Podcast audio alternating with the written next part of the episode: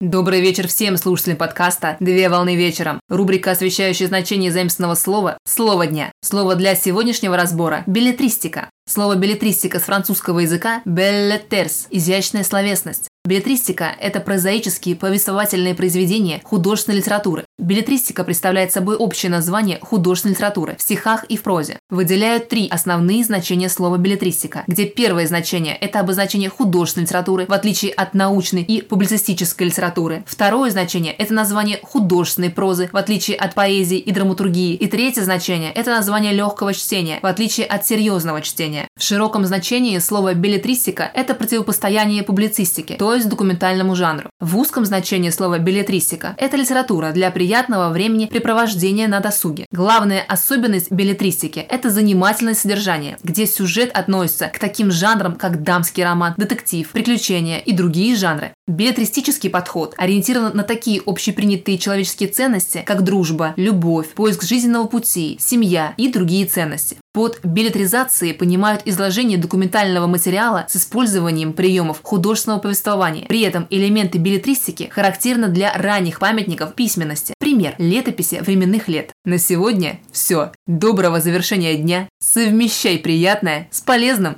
Данный материал подготовлен на основании информации из открытых источников сети интернет с использованием интернет-словаря иностранных слов.